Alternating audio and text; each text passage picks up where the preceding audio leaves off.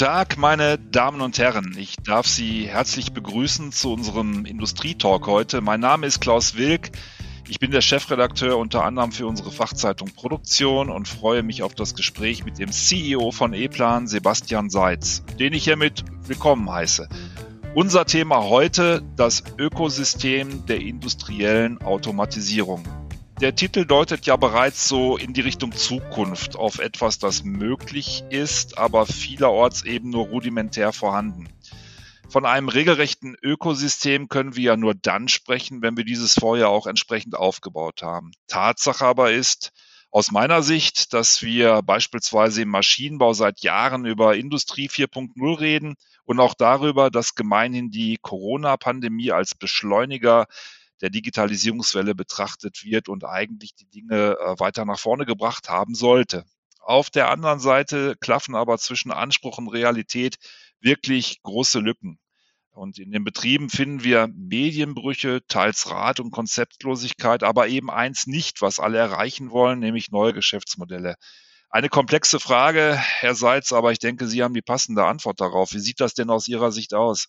Nun ja, ist tatsächlich eine komplexe Frage, aber ich glaube schon, dass wenn man auf das, Sie hatten Industrie 4.0 angesprochen oder auch die Ökosysteme oder die Plattformökonomien, wenn wir uns die Themen tatsächlich ernsthaft vor Augen führen, sind halt das Thema neue Geschäftsmodelle das Sahnehäubchen auf all diesen wirklich schwierigen tagtäglichen Anstrengungen, die zu unternehmen sind im Kontext einer Digitalisierung oder einer Industrie 4.0 Einführungsstrategie ähm, und beschreiben eigentlich mehr das Ziel als tatsächlich die Strategie, wie man zu diesem Ziel kommt. Ne? Und insofern glaube ich, ist das völlig richtig oder ist Ihre Feststellung an der Stelle auch richtig, dass wir zu wenig neue Geschäftsmodelle sehen. Aber ich glaube, wir sehen auch ganz viel Anstrengung in den Unternehmen, äh, eigentlich jeder Größe und auch in der vollen Breite, ähm, sich zu den dort relevanten Themen zu positionieren. Nur ist man eben auf dem Weg und noch nicht am Ziel angelangt. Und das ist sicherlich, glaube ich, eine der wesentlichen Erkenntnisse aus der Reise, die wir da mit unseren Kunden auch gehen und teilweise hinter uns haben, dass es nicht ganz so einfach zu machen ist, wie es gesprochen wird. Und deshalb, glaube ich, sehen wir heute an vielen Stellen eben die neuen Geschäftsmodelle noch nicht in der Breite und Tiefe, wie wir uns das vorstellen. Aber ich sehe schon auch, dass eine ganze Reihe an Unternehmen und Kunden unterwegs sind und eben auf diese Reise sich aufgemacht haben, dieses Ziel zu erreichen. Herr Seitz, wo sollten denn Unternehmen dann Ihrer Meinung nach auch ansetzen, wenn es um Digitalisierung geht? Wo liegen denn die Quick Wins? Weil ich glaube, äh, wenn man am Anfang eines solchen Prozesses möglichst ähm, erfolgreich umsetzt, hat man auch die Motivation, das Ganze äh, entsprechend weiterzutreiben. Na, ich glaube, dass man tatsächlich so ein bisschen hatten Sie die Antwort auch in der Fragestellung mitformuliert, ne, im Kontext der Quick Wins. Ich glaube, eine große Herausforderung in diesem Kontext äh, der Digitalisierung ist, dass wir uns relativ leicht tun, die Ziele zu formulieren. Aber die in Anführungszeichen schonungslose Aufnahme des Ist-Zustandes, das heißt, wo stehe ich heute mit meinem Unternehmen, mit den Prozessen, die wir fahren ähm, und den notwendigen Tools und Werkzeugen, aber auch in der Kultur und in der Qualifikation äh, der Mitarbeiterinnen und Mitarbeiter, ähm, wird man feststellen, dass eben die Ausgangssituation nicht ganz so nah an dem Ziel ist, äh, das dort mit beschrieben wird. Und wenn man sich auf die Reise macht und sagt, man möchte dort Quick Wins erschließen, ist eben diese schonungslose Aufnahme des Ist-Zustands eine wesentliche Kenngröße, die erstmal zu erledigen ist. Und dann wird man auch erkennen, wo man aus dem Ist-Zustand heraus die ersten Schritte sich in Richtung eines Ziels bewegen kann. Und ich glaube, da kann man an ganz vielen Stellen ansetzen. Wir haben heute noch ganz, ganz viele, und das mag trivial klingen, aber wir sehen das ja auch bei unseren Kunden, nach wie vor viele papiergestützte Prozesse, viele Abstimmungsprozesse innerhalb der Unternehmen oder auch mit den Partnern und Zulieferern in der gesamten Supply Chain, die in Anführungszeichen im Kontext einer Digitalisierung als old-fashioned bezeichnet werden würden.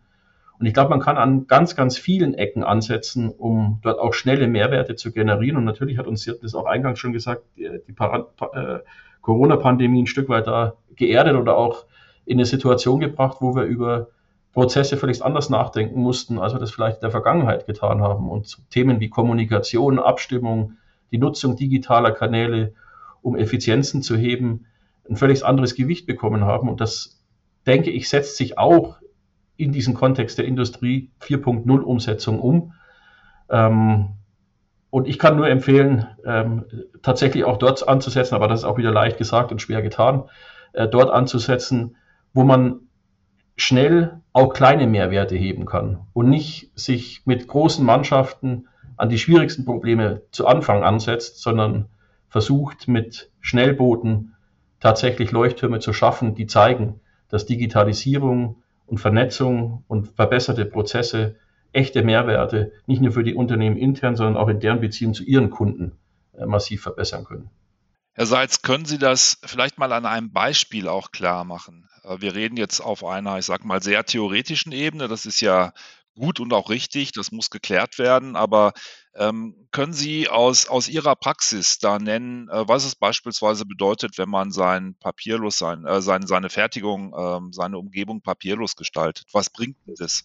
Na, ich glaube, das sind, das sind ganz viele Dinge, ähm, die das bringen kann. Ich kann natürlich ein Beispiel nennen, ein auch ein ganz aktuelles, das wir jetzt auch zur SPS ja live zeigen werden, zusammen mit unserer Schwester Rital was wir unter dem Namen ePocket oder digitale Schallplantasche auch in den Markt bringen, wo wir den, äh, den gesamten Ökosystem eigentlich, da sage ich jetzt tatsächlich Ökosystem, weil es eben viele Beteiligte sind, die an der Konzeption, dem Engineering, dem Bau, dem Betrieb von einer Schaltanlage beteiligt sind, äh, wo wir diesen, in Anführungszeichen, Kundengruppen die Möglichkeit geben wollen, über eine digitale tatsächlich Abbildung der Dokumentation von so einer Schaltanlage über den gesamten Prozess hin Mehrwert zu bieten. Äh, und so zum Beispiel das gesamte Papier, das dort heute erzeugt wird und teilweise ja in vergilbter Form in den Schränken steckt oder auf den Schränken liegt oder wo auch immer archiviert wird, loszuwerden und dort beispielsweise Instandhaltungsprozesse deutlich zu beschleunigen. Am Ende geht es ja um das. Ne? Äh, das ist auch ein konkreter Mehrwert, denke ich, für all diejenigen, die dann Maschinen eben in ihren Fertigungen betreiben ähm, möglichst schnell im Fehlerfall die Fehlerursache zu finden, den Fehler zu lokalisieren und im Zweifelsfall diejenigen Komponenten, die sich an diesem Fehler beteiligen, austauschbar zu machen und eine Maschine oder eine Produktionslinie auch schnell wieder instand zu setzen und in Gang zu setzen. Und ich glaube, da können digitale Möglichkeiten einen, einen Irrsinnsmehrwert bringen. Stellen Sie sich vor, das ist genau das, was wir dort in dem Kontext auch realisieren, dass derjenige, der dort für eine Instandhaltung zuständig ist, sich mit seinem Industrie-PC oder einem Tablet auf eine Schaltanlage zubewegt, kann den QR-Code scannen und ist sofort in der Schaltanlage drin, ja, im wahrsten Sinne des Wortes. Ähm, und weiß vielleicht, äh, dass dort irgendein Antrieb ausgefallen ist etc. und da bestimmte Komponenten auszutauschen sind und die kriegt er dann auch direkt angezeigt und kann dort auch die Fehlerdokumentation direkt verbessern. Und so glaube ich, am Ende des Tages ähm, Stillstandzeiten reduzieren. Ähm, vom Vermeiden möchte ich an der Stelle nicht sprechen, aber zumindest so weit reduzieren, dass man sie auf das eben mögliche Minimum, das man heute technisch realisieren kann, auch äh, nach unten bringt. Vielleicht können wir in dem Zusammenhang dann auch mal den ähm, Fokus direkt auf die Produktentwicklung legen. Was lässt sich denn hier bewerkstelligen, um Quick Wins dann auch entsprechend äh, ernten zu können? Ich denke, auch in der Produktentwicklung haben wir ja ganz häufig in dem Kontext, in dem wir ja auch als E-Plan tätig sind, also sprich in dem Kontext der industriellen Automatisierungstechnik, bereits in den Engineering-Phasen eine starke Abhängigkeit der einzelnen Spieler in diesem Ökosystem untereinander. Sei es beispielsweise, dass Betreiber bestimmte Komponentenlandschaften vorschreiben äh, und eigene Konzeptionen machen, sei es, dass eine Schaltanlage ähm, gebaut werden muss, respektive letztendlich die Schaltplanerstellung als solche äh, durchgeführt wird im Engineering. Auch hier ist ein Riesenanteil an Kollaboration zwischen unterschiedlichsten Unternehmen und auch Abteilungen innerhalb eines Unternehmens notwendig. Und das haben wir in der Vergangenheit auch noch nicht so wirklich wunderbar digital unterstützt. Ne? Natürlich konnte man sich Files, in unserem Fall jetzt so ein E-Plan-Projekt hin und her schicken, per E-Mail, FTP oder allen möglichen Themen, die wir da heute im Markt finden. Das haben wir auch noch nicht äh, vollständig an der Stelle unterstützt, aber auch dort sind wir ja seit Beginn 2021 mit dem, beispielsweise mit dem, im Kontext E-Manage unterwegs, um dort unseren Kunden die Möglichkeit zu geben, auf digitale Art und Weise automatisierungsrelevante Informationen untereinander zu teilen und die schnell verfügbar und vor allem auch sicher verfügbar zu machen ähm, und mit den entsprechenden äh, Rechtesystematiken auch Dritte einladen zu können, ihren Input zum Beispiel zu einem Schaltplan oder zu einem 3D-Aufbau von einem Schaltschrank zu geben und dort mögliche Änderungen vorzuschlagen oder auch über Änderungen zu informieren oder neue Vorschläge einzuholen. Also da gibt es auch im Engineering sehr, sehr viele Hands-on-Möglichkeiten, Prozesse zu optimieren. Da bin ich ganz überzeugt von. Äh, es ist ja so, dass ähm, wenn Sie schon davon reden, dass verschiedene Beteiligte ähm, da auch entsprechend eine Rolle spielen, das Ganze ja möglichst dann auch rollenbasiert äh, sein müsste, weil nicht jeder alles braucht an Informationen. Ähm, können Sie das auseinanderdifferenzieren im System oder wird es dann schon schwierig? Nein, das kann man auseinanderdifferenzieren auch im System, aber es ist natürlich keine ganz leichte Übung, weil ja auch häufig einzelne Mitarbeiter mehrere Rollen einnehmen können oder Partner mehrere Rollen einnehmen können. Technisch kann man das auseinanderdifferenzieren, das ist gar nicht so sehr das Thema. Äh, das ist viel stärker ein Thema der Prozessdefinition, wie dort verschiedene Firmen miteinander interagieren oder auch Abteilungen innerhalb einer Firma miteinander interagieren. In der technischen Abbildung macht uns das kein Riesenproblem. Aber diese Rollenzuordnungen und die damit einhergehenden Verantwortlichkeitsverteilungen richtig zu machen, ist keine ganz leichte Aufgabe. Und da tun sich natürlich auch äh, Unternehmen schwer mit. Ne? Äh, manche sind da sehr weit und manche stehen eben am Anfang, das auch wirklich ähm, verantwortungsgerecht im Prozess zu verankern. Sie würden also dringend empfehlen, äh, egal wie man das Thema angeht, auf jeden Fall zunächst auf die Prozesse zu schauen, da mit sich ehrlich ins Gericht zu gehen und zu schauen, was hat sich bewährt, was ist gut und ähm, was lässt sich gegebenenfalls dann auch durchdigitalisieren. Absolut. Ich bin mhm. großer Anhänger davon, sich ein sehr realistisches Bild seiner eigenen Ausgangssituation zu machen und das vor allem ausgehend von den Prozessen zu machen und den Fähigkeiten, die man braucht, um diese Prozesse effizient durchzuführen. Die Digitalisierung ist dann wie ein Stück Sahnehäubchen nochmal äh, da oben drauf, um tatsächlich nochmal vorhandene Effizienzen zu heben. Aber einen schlechten Prozess zu digitalisieren, ist der Mühe nicht wert, ja, sondern erst muss der Prozess passen. Die Leute müssen in dem Prozess klar haben, wer dort was zu tun hat und welche Verantwortung trägt. Und wenn wir das alles beieinander haben, dann kann man über Digitalisierung sicherlich noch erweiterte Mehrwerte heben. Ähm, aber wie gesagt, einen schlechten Prozess zu digitalisieren, dadurch wird er nicht besser. Ähm, einen bereits in der Organisation gut verankerten Prozess zu digitalisieren, kann da, da auf der Gegenseite dafür ganz erhebliche Mehrwerte bringen, weil es einfach eine Beschleunigung ist. Die sag mal, ganz hohe Schule wäre ja jetzt dann aus diesen Möglichkeiten, die uns die Digitalisierung und äh, eben auch der Einsatz äh, von unterstützenden Softwaren in welcher Form auch immer ähm, bietet, ähm, die hohe Schule wäre, neue Geschäftsmodelle abzuleiten. Ähm, was steht denn da in Aussicht und äh, was könnten Sie sich vorstellen, sind denn neue Geschäftsmodelle? Vielleicht können Sie das ganz konkret beantworten.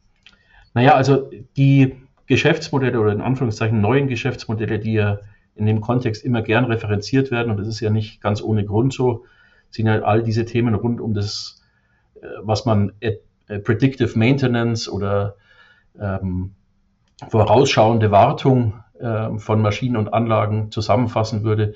Das sind ja genau solche Use Cases oder solche Geschäftsmodelle, an die man sich dort, äh, glaube ich, auch schnell annähert. Äh, warum? Äh, weil es natürlich für alle Hersteller ganz relevant ist, die ja auch in Serviceverträgen meistens mit ihren Kunden stecken, im Servicefall schnell reagieren zu können. Ne? Ähm, jetzt kann man das konventionell lösen, in auch einem guten Prozess, indem man Servicekräfte beispielsweise vor Ort schickt. Da ist das Geschäftsmodell dann, wenn es nicht ein Garantiefall ist, in aller Regel, dass man Service gegen Geld erbringt.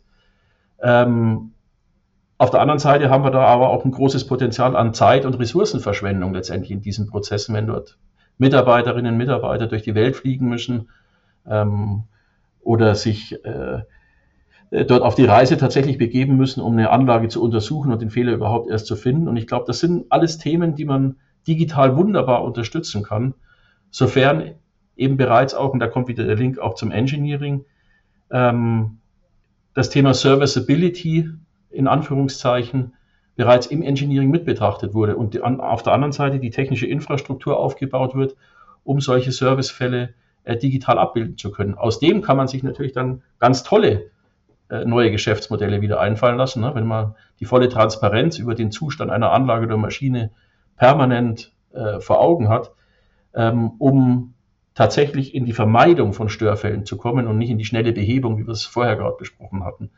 Also das ist sicherlich eines der ganz typischen Anwendungsfälle, aber auch das, was ich äh, eingangs dort im Kontext ePocket mit Rital gemeinsam beschrieben hat, also einen digitalen Mehrwert an das physische Produkt selbst äh, mitzuhängen, um ähm, dort Informationen quasi mit den physischen Objekten zum Kunden zu kriegen, äh, um dort Prozesse zu beschleunigen, sind auch in Anführungszeichen Geschäftsmodelle, äh, die man sich dort in der digitalen Welt vorstellen kann, von denen man vielleicht noch nicht so richtig weiß, wie man sie monetarisiert, ne? äh, immer direkt, äh, aber die vielleicht auch nicht immer direkt monetarisierbar sein müssen, sondern eben zu einer Beschleunigung auch in dem bestehenden Geschäftsmodell ist. Also ich denke, das ist auch ein Überschwinger, äh, um da ehrlich zu sein, dass man all diese Themen immer nur dann als attraktiv bewertet, wenn daraus ein neues Geschäftsmodell entsteht. Ich glaube, das ist gar nicht zwingend notwendig. Ich glaube, man kann bestehende Geschäftsmodelle wunderbar beschleunigen und verbessern und mit Kundennutzen ausstatten, indem man auf diese Vorgehensweise, die in der Industrie 4.0 oder auch im Kontext der Digitalisierung äh, beschrieben werden und die wir jeden Tag äh, bei unseren Kunden auch erleben. Glauben Sie, dass sich auch in der äh, industriellen Zusammenarbeit unternehmensübergreifend auf Basis von Digitalisierung dort einiges ändern wird? Dass wir ähm, Dinge, die wir vor Jahren schon vorausgedacht haben, wie Betreibermodelle, plötzlich in der Breite sehen, dass wir die umsetzen? Ich denke, das hängt, also erstmal ist die Antwort natürlich ja. Ne? Aber ich glaube, auch hier ist, muss man einen differenzierten Blick äh, auf die Situation werfen. Ähm, Betreibermodelle sind interessant, äh, gar keine Frage. Ähm, aber auch hier, glaube ich, gilt es am Ende des Tages, Kundenmehrwerte zu schaffen. Und ich glaube, immer dann, wenn der Kundenmehrwert, den man aus so einem Modell ableitet, voll transparent und tatsächlich auch direkt nachvollziehbar ist und das für diejenigen, die dort in so einem System gemeinschaftlich arbeiten, dann hat es auch eine Chance auf Realisierung. Wenn so ein Mehrwert sehr einseitig definiert ist und beispielsweise nur dem Hersteller, aber dem Betreiber nicht hilft, oder nur dem Betreiber hilft, aber dem Hersteller vielleicht in dessen Geschäftsmodell zuwiderläuft, oder anderen Beteiligten, die in dieser Kooperation äh, gemeinschaftlich arbeiten, dann wird es vermutlich schwer in der Umsetzung, in der Realisierung werden. Wenn diese Mehrwerte aber klar gedacht sind und auch klar formuliert sind und daraus sich eine eindeutige Zielsetzung ableiten lässt, dann denke ich, finden wir auch immer einen Weg, mit unserer ingenieurmäßigen Kreativität diese Ziele zu erreichen und umzusetzen. Ähm, aber es ist kein Selbstzweck, sondern es muss am Ende des Tages ein Mehrwert für denjenigen, ähm, der dann dafür auch Geld bezahlen soll, rauskommen und äh, realisierbar sein. Und das auf relativ kurz, in kurzer Zeit. Äh, da reden wir nicht über Mehrwerte, die immer, sag ich mal, auf einer Zeitskala zehn Jahre plus liegen, sondern das muss eben auch anfassbar sein und realisierbar und erlebbar sein. In dem Zusammenhang, Herr Seitz, würde ich auch noch mal gerne nachfragen, wie es denn äh, bei Ihren Anwendern beispielsweise aussieht im Hinblick auf äh, die Nutzung von Cloud-Diensten. Also als das Thema aufkam ähm, vor, vor einigen Jahren, äh, ist man dem doch relativ skeptisch begegnet, gerade als Maschinenbauer, äh, weil man einfach ein riesiges Problem damit hatte, Daten aus dem Haus rauszugeben und die da irgendwo zu verwahren. Können Sie beobachten, dass sich ähm, das ein bisschen geändert hat? Also aus unserer Wahrnehmung hat sich das massiv geändert. Es haben sich aber auch die technischen Möglichkeiten natürlich geändert. Und es ist ja so, dass egal wo man jetzt hinguckt im Sinne der, derjenigen Anbieter, die dort im Cloud-Kontext Infrastruktur oder Lösungen bereitstellen, das Thema Sicherheit steht, denke ich, nahezu bei jedem an Stelle eins. Und dort ist so viel investiert worden und wird investiert, dass ich nicht glaube, äh, dass tatsächlich eine Cloud-Infrastruktur de facto unsicherer wäre als eine Inhouse-Struktur. Das mag aber jedes Unternehmen auch für sich selbst entscheiden äh, können. Und ich glaube, dass da Skepsis durchaus angebracht ist. Man muss sich das sehr genau angucken, muss sich auch wirklich damit auseinandersetzen, um die Details hinter den Konzepten zu verstehen. Aber wir haben ja heute auch, äh, nehmen Sie sowas, was im Kontext Edge Cloud diskutiert wird. Ne? Szenarien, die durchaus Cloud-Technologie in die Welt hinter der Firewall der Kunden bringen, ähm, um dort Nutzenpotenziale zu stiften. Da gibt es äh, sehr, sehr interessante Anwendungsfälle, die auch gerade hier unsere Schwester German Edge Cloud mit äh, betreut. Ähm, es gibt aber auch sehr interessante Konstellationen, die rein auf Public Cloud Lösungen basieren und es gibt auch Konzepte, die sehr stark auf das Thema Private Cloud referenzieren. Ich glaube, der, der, der Spielraum oder die Möglichkeiten sind dort nahezu grenzenlos. Es kommt sehr stark auf die Anwendung an und auf das, was man mit diesen Anwendungen generiert an und wie, in welchem Kontext man das verwenden möchte. Und insofern, glaube ich, hat sich da in der Summe, wenn ich da über unsere Kunden und Interessenten gucke, wahnsinnig viel getan. Man ist sehr viel offener.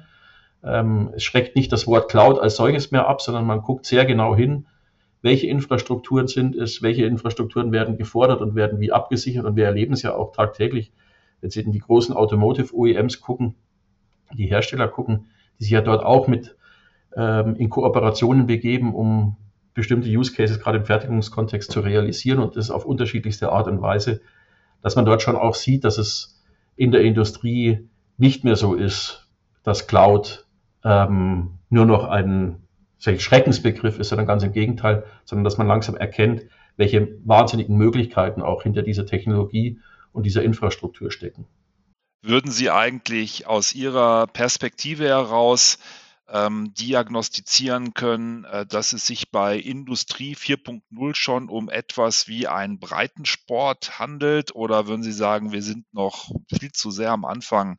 Sehen Sie ein, ich sag mal, eine Bewegung in der Industrie, die so das als Ziel hat? Oder würden Sie sagen, es sind nur ähm, doch einige wenige, die ähm, auf den Zug aufgesprungen sind und das auch entsprechend ernst nehmen? Ja, also ich glaube schon, dass, da, dass das eine, eine Bewegung ist. Aber ich glaube nicht, dass sie mit der Geschwindigkeit unterwegs war, die man sich dort anfangs vorgestellt hatte. Man hat realisiert auf dem Weg, dass es eben sehr steinig ist, ja, dass dieser Weg nicht eine bereits fertig asphaltierte Autobahn ist, auf der man mit 250 fahren kann, sondern dass es ein holpriger und steiniger Weg ist, auf dem man auch bei jedem, nach jedem nächsten Schritt wieder erkennt, ui, hier sind wieder Herausforderungen hochgekommen, die ich in diesem Kontext meistern muss, um dort in ein durchgängiges Modell zu kommen, und all die Nutzenpotenziale, die hinter dem Konzept der Industrie 4.0 stecken, auch heben zu können. Insofern glaube ich, ist die, ist man einfach ein Stück realistischer geworden, ja, nach der Anfangseuphorie äh, in der Konzeption, dass die Umsetzung eben schwieriger ist als die Konzeption. Und ich glaube, das hat man an diesem Beispiel wieder wunderbar gesehen und auch erleben können. Aber ich glaube dennoch, dass das Zielbild, das dort formuliert ist, so attraktiv ist, dass es eine Bewegung gibt. Das sehen wir auch bei unseren Kunden in diese Richtung, aber die einzelnen Aktivitäten eben nicht immer mit Vollgas und geradeaus fahren können, sondern dass es sehr viel Manövrierfähigkeit braucht und ähm, Geschick braucht, um den bestehenden Hindernissen dort aus dem Weg zu räumen ne, und, und da auch drum herum zu kommen. Ne. Und das sieht man ja auch selbst bei völlig neu gebauten äh, Produktionsanlagen, wo man glaubt, man setzt am Greenfield an, erbt man eben doch bereits na, in der ersten Stunde der Wahrheit dass dann da schon wiederum viel Brownfield hat, äh, obwohl alles neu ist. Also insofern ist da, glaube ich, kein, kein Schwarz-Weiß angebracht, sondern sehr viel Grau zwischen diesen Zuständen, aber definitiv äh, eine Richtung zu erkennen, äh, die darauf abzielt, diese Nutzenpotenziale, die dahinter stecken, diese Mehrwerte, die dahinter stecken, auch zu realisieren. Also ganz klar. Und ähm, ist aus Ihrer Sicht das Thema Industrie 4.0 ähm, immer noch so ähm, in sich gestaltet, dass äh, der deutsche Weg da international, global betrachtet, äh, der goldrichtige ist? Oder würden Sie sagen, äh, es lohnt durchaus mal einen Blick Richtung China, einen Blick Richtung äh, andere Länder zu werfen, die auch äh, hochindustrialisiert sind? Na, also ich äh, glaube absolut nicht, dass der deutsche Weg äh, alleinig dort der glücklich machende äh, sein wird, sondern der Blick lohnt sich natürlich immer über die Grenzen hinaus ähm, und in andere Vorgehensweisen und andere Ideen. Und ich glaube, da gibt es wahnsinnig viel Interessantes auch zu entdecken. Ne? Ähm, wir sind natürlich jetzt in unserem Kontext immer sehr ingenieursmäßig unterwegs. Aber ich glaube, das, was schon immer auch wahr war, wenn wir beispielsweise in den US-amerikanischen Raum gucken, ist vielleicht ein bisschen mehr Pragmatismus äh, dort unterwegs, der uns manchmal auch gut zu Gesicht stehen würde. Ähm, und vielleicht auch das sehr viel stärkere Denken in, in Kundenmehrwerten und tatsächlich auch umsetzbaren Kundenmehrwerten. Und ich glaube, gerade wenn man in den asiatischen Raum guckt, ähm, gibt es auch wahnsinnig viel interessante Themen zu beobachten, ähm, weil wir dort ja weit mittlerweile davon entfernt sind, dass das nur noch verlängerte Produktionswerkbank wäre, sondern wahnsinnig viel Technologie entsteht, viele Patentierungen entstehen, die relevant sind für unsere Zukunft ähm, und wir da sicherlich eine, eine Position finden müssen. Aber dass es da nur einen Weg äh, gibt, um Unternehmen mit Kunden und deren Kunden sinnvoll zu verbinden, das glaube ich ganz bestimmt nicht, sondern wird man immer hoffentlich auch Ideen bekommen und Ideen mit einfließen lassen können, um letztendlich das maximal beste Ergebnis zu erzielen. Dass wir uns das alles selbst ausdenken können, ist reichlich unwahrscheinlich und nur für uns. Lassen Sie uns doch dann mal einen Blick in die Zukunft werfen, vielleicht einen optimistischen. Äh, wie weit sind denn Ihrer Meinung nach äh, Deutschlands Maschinenbauer in fünf bis zehn Jahren und wie wird sich dann unsere Ökonomie auch durch ähm, neue Geschäftsmodelle ähm, und seien sie beschränkt auf das Thema Service äh, verändern? Also ich glaube an den Maschinenbau, ja, äh, ganz im Speziellen auch hier in Deutschland und in Zentraleuropa. Ähm, da wird schneller negativ berichtet oder vielleicht auch Stimmung gemacht, als es tatsächlich sinnvoll ist und vor allem als es der Realität entspricht. Ich glaube, die Kreativität und der Erfindergeist, der diese Unternehmen prägt, der wird auch anhalten und der wird sich auch in der Digitalisierung fortsetzen. Nur ist das eben ein, ein Metier, das nicht so ganz typisch eben gleich von Anfang an zum Maschinenbau gepasst hat. Und ich glaube, die Unternehmen realisieren das und machen sich auf den Weg und werden mit diesem Einfallsreichtum und dem Ideenreichtum, das, den es zweifellos gibt, der hier auch täglich bewiesen wird, ähm, ihre Wege finden nach vorne. Ob das immer ein Konzept sein muss und ob das immer in einem Korsett geschehen muss, äh, dass wir uns im Sinne Normungen etc. ausdenken, das weiß ich nicht. Aber ich glaube, äh, und da bin ich total posi äh, positiv gestimmt und kein bisschen pessimistisch, ähm, die Unternehmen werden ihren Weg dorthin finden und werden ihre Use Cases finden ähm, die nochmal neben der exzellenten Qualität der Produkte, die dort geliefert werden, auch digitale Mehrwerte äh, an dieses Ökosystem dranbringt. Da bin ich ganz sicher. Das wäre jetzt auch meine letzte Frage gewesen. Ähm, ich darf mich dann äh, bei Ihnen, Herr Seitz, recht herzlich für Ihre ähm, Antworten bedanken. Und ich glaube, wir haben äh, insgesamt noch einen recht